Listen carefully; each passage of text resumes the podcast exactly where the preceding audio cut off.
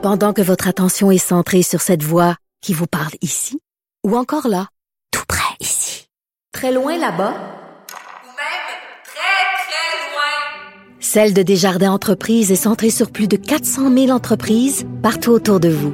Depuis plus de 120 ans, nos équipes dédiées accompagnent les entrepreneurs d'ici à chaque étape pour qu'ils puissent rester centrés sur ce qui compte, la croissance de leur entreprise. On est tous un peu indignés et surpris. Carte blanche.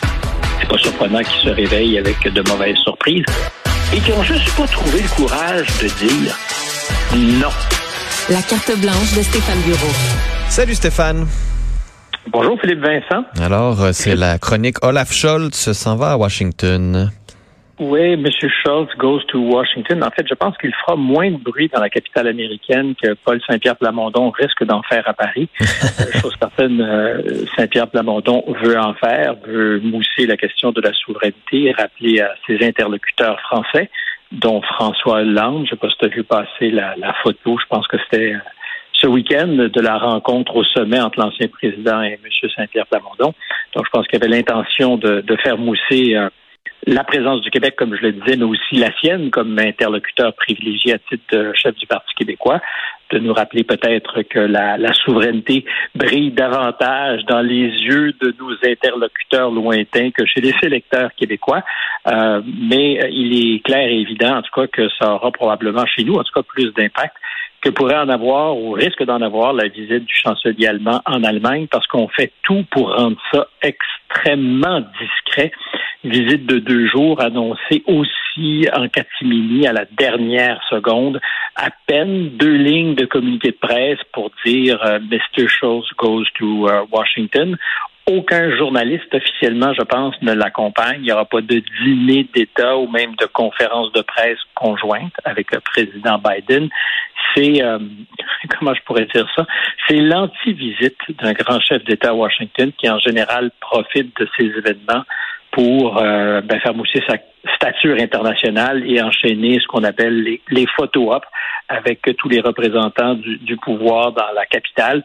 Ici, on est davantage dans ce que j'appellerais de la frugalité diplomatique. À peine euh, une euh, photo hier volée du chancelier qui montait à bord de son avion au départ pour la capitale américaine. Euh, un peu plus, si on pourrait, on pourrait penser à ces visites surprises. Euh, je ne sais pas si tu as d'ailleurs déjà été euh, partie d'une opération où on accompagne en secret ouais. le chef d'État, mais euh, opération donc surprise dans une zone de guerre, comme donc le Pour des raisons de sécurité, on ne l'a pas annoncé, puis. Euh, exact, exact, exact. Euh, comme Joe Biden en Ukraine il y a une douzaine de jours, ou quand le premier ministre du Canada débarquait en Afghanistan pour encourager les soldats. Euh, on s'entend, le parallèle est peut-être un peu gros. Washington n'est pas une zone de guerre, mais c'est pas nécessairement un territoire ami pour les Allemands qui, derrière leur sourire un peu coincé, ne sont pas parfaitement, surtout, alignés avec les Américains. Euh, on peut se rappeler peut-être d'ailleurs de la dernière conférence de presse conjointe entre l'Allemand et le président américain lors de la visite du chancelier à Washington. Le président Biden avait annoncé au monde qu'en temps et lieu, le pipeline Nord Stream arrêterait de transporter du gaz russe vers l'Europe. Puis quand un journaliste avait dit oui, mais c'est pas vous qui le contrôlez, comment vous pouvez être certain de ça? Il avait dit surveillez-moi, vous allez voir, ça, va arriver. Euh, donc, une sacrée prophétie qui ressemblait peut-être surtout à une connaissance des instructions qui avaient d'abord été données à des plongeurs de combat chargés d'aller mettre du plastique sur le pipeline. Euh, soudain, donc c'est la réalité aujourd'hui, les Allemands ne sont plus dépendants des Russes pour leur gaz. Ils le sont absolument plus puisqu'il n'y a rien, pas une goutte de gaz. En fait, le gaz, il est dans ce cas-ci gazeux, pas liquide, mais c'est justement les Américains qui sont en mesure de leur en donner beaucoup de gouttes euh, de gaz liquide, liquéfié, qui doit ensuite être détendu une fois qu'il arrive en Europe. Très bonne transaction pour les producteurs américains. Et une nouvelle forme de dépendance entre euh, les Allemands et leurs nouveaux mécènes intéressés, c'est-à-dire les Américains qui contrôlent maintenant le robinet. Euh, ça a un impact euh, en cascade sur l'économie allemande. D'abord, euh, les coûts d'énergie sont beaucoup, beaucoup plus élevés que ce qu'ils étaient avant. euh, et des grands producteurs industriels se posent de sérieuses questions dans un contexte où l'approvisionnement énergétique est menacé ou en tout cas fragilisé. Il y en a plusieurs qui pensent se rapprocher des sources d'énergie et pour ne pas le dire, des États-Unis où il y a, comme au Canada d'ailleurs, abondance de ressources énergétiques, que ce soit d'électricité, du pétrole. En fait, l'électricité, les Américains en produisent avec du pétrole, du charbon ou mm. un peu avec de l'énergie nucléaire, mais il reste qu'il y a aux États-Unis, il y a du gaz, il y a du gaz exactement dans le sud, euh, en Louisiane, en Alabama, euh, de très très très gros efforts de racolage qui sont faits, par exemple auprès de constructeurs automobiles les Allemands de plus en plus euh, s'installent dans le sud des États-Unis et l'Alabama est une destination de plus en plus convoitée. Euh, des travailleurs qualifiés, pas chers et des euh, approvisionnements énergétiques très importants. Donc, les, dominos sont tombés et il se trouve que ça favorise les Américains sur des enjeux qui nous concernent tous en public, les alliés donc américains et allemands sur la même longueur d'onde sur la question ukrainienne, mais en privé, je pense que c'est loin d'être aussi harmonieux qu'on pourrait l'imaginer. Euh, d'abord parce qu'il y a des euh, manifestations en Allemagne, il n'y a pas unanimité sur la question de l'appui de l'Allemagne au conflit en Ukraine. À Berlin, la semaine dernière, le week-end dernier, 13, 15 000 personnes, dans un monde où on manifeste pas beaucoup, c'est quand même pas mal de, chaussures dans la rue. Euh, les Français le font quand ils se mobilisent euh, en particulier contre la réforme des, des, retraites.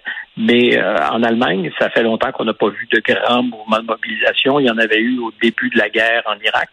Et aujourd'hui, en fait, c'est ce que je te dis sur Berlin le week-end dernier, c'est la suite de plein de petites manifestations qui se déroulent surtout dans la portion est de l'Allemagne, l'ancienne Allemagne de l'Est.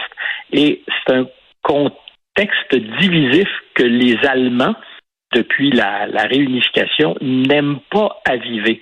Euh, pour eux, très important de, faire en sorte que cette, euh, cette euh, fracture ou cette déchirure qui existe entre les deux Allemagnes soit totalement cotérisé, euh, ce qui euh, est apparemment le cas, mais on ne veut pas faire revivre une division entre l'Allemagne de l'Est et l'Allemagne de l'Ouest. Or, c'est à l'Est que ça proteste le plus. Euh, il est donc important de, de, de calmer aussi ce mouvement-là. L'affaire des tanks est une illustration aussi de ce qu'entre Américains et Allemands, on n'est pas sur la même longueur d'onde. Le chancelier était très réfractaire à envoyer des, des tanks léopards comme le Canada le fait. On sait qu'on va changer le cours de la guerre. On a envoyé deux chars et demi là-bas. Euh, mais c'était des gestes, au-delà de, mon ironie, symboliques, pour faire pression sur euh, les Allemands.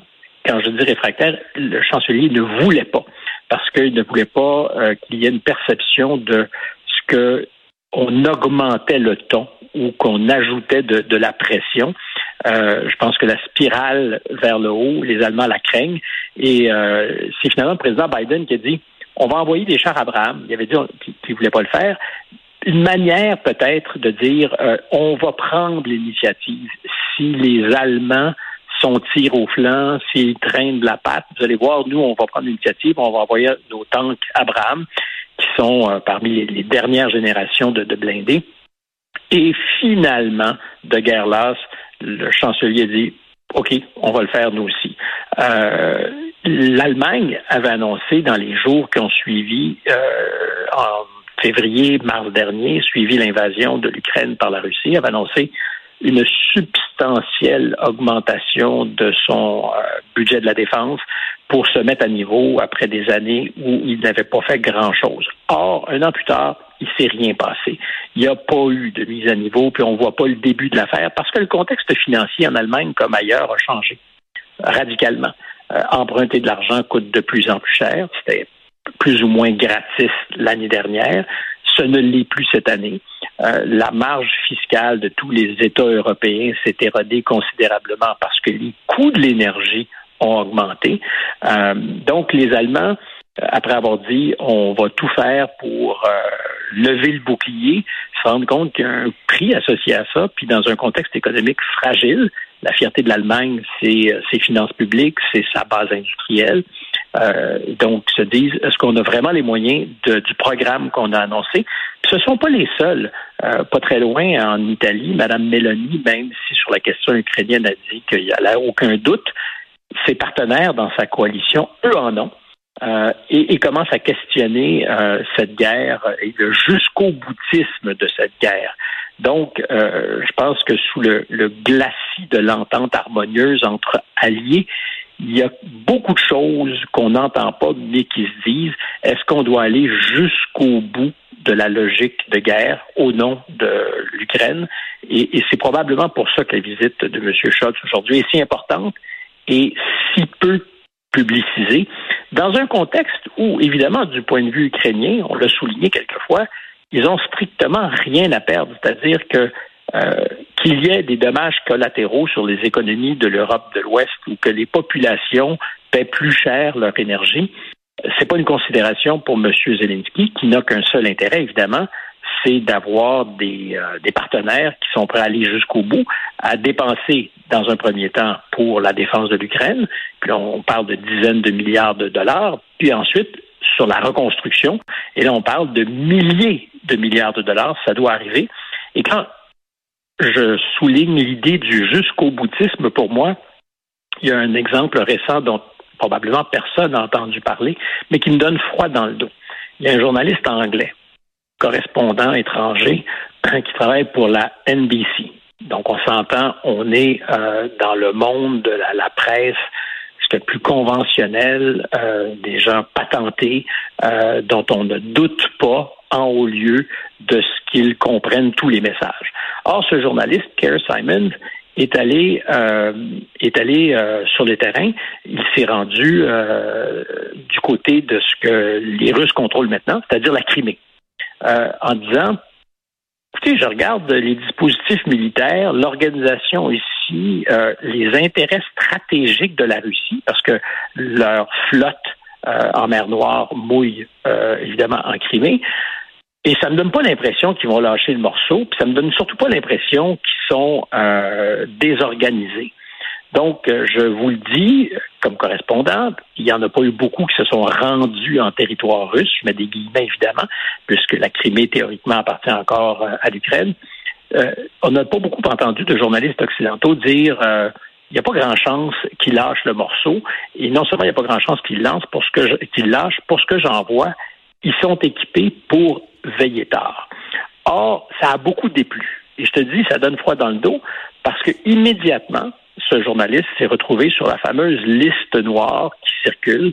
Euh, est-elle officiellement sponsorisée par le gouvernement ukrainien? On peut se poser des questions.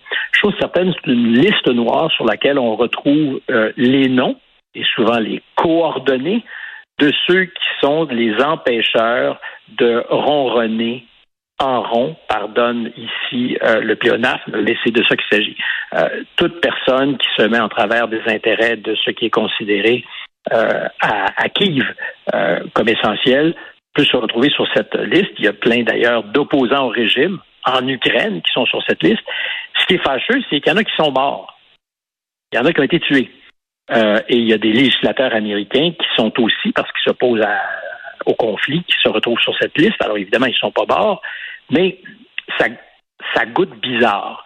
Et là, tu as un journaliste qui, de retour du terrain, se retrouve sur cette liste. Ça, dit quelque chose de ce que, évidemment, parce que c'est une, question de vie ou de mort pour les Ukrainiens, ils ne feront aucun compromis. Et euh, je reviens à notre prétexte de conversation ou de monologue parce que j'ai l'impression que je parle comme défoncé ce matin. Euh, Monsieur Schultz est là, à Washington, parce qu'il doit y avoir, ou il y a peut-être des cracks dans le discours officiel et une volonté de, trouver une solution, puis dire quand est-ce qu'on parle de paix. Quand est-ce qu'on on organise la désescalade. Euh, c'est mon intuition et euh, je pense qu'on risque de voir ces signaux apparaître de plus en plus euh, dans, notre actualité au cours des prochaines semaines. Mais ça reste particulier que ce soit sous-médiatisé, notamment dans les médias américains. mais oui, tout à fait. Et, c'est ça, c'est la capitale mondiale des nouvelles, c'est Washington. Il n'y a, pas une place au monde, il y a plus de... Et on l'a appris presque, le Washington Post en parle ce matin, le New York Times aussi, mais à la dernière seconde, comme si en catimini, il pouvait échapper au regard des, journalistes et avoir des conversations sans que, il parce que la guerre en Ukraine n'est plus dans la tête des gens en ce moment. C'est peut-être ça aussi. Euh, auquel cas, c'est très inquiétant parce qu'elle euh, elle a toujours lieu. Hmm. Stéphane, bonne journée. Salut. Salut.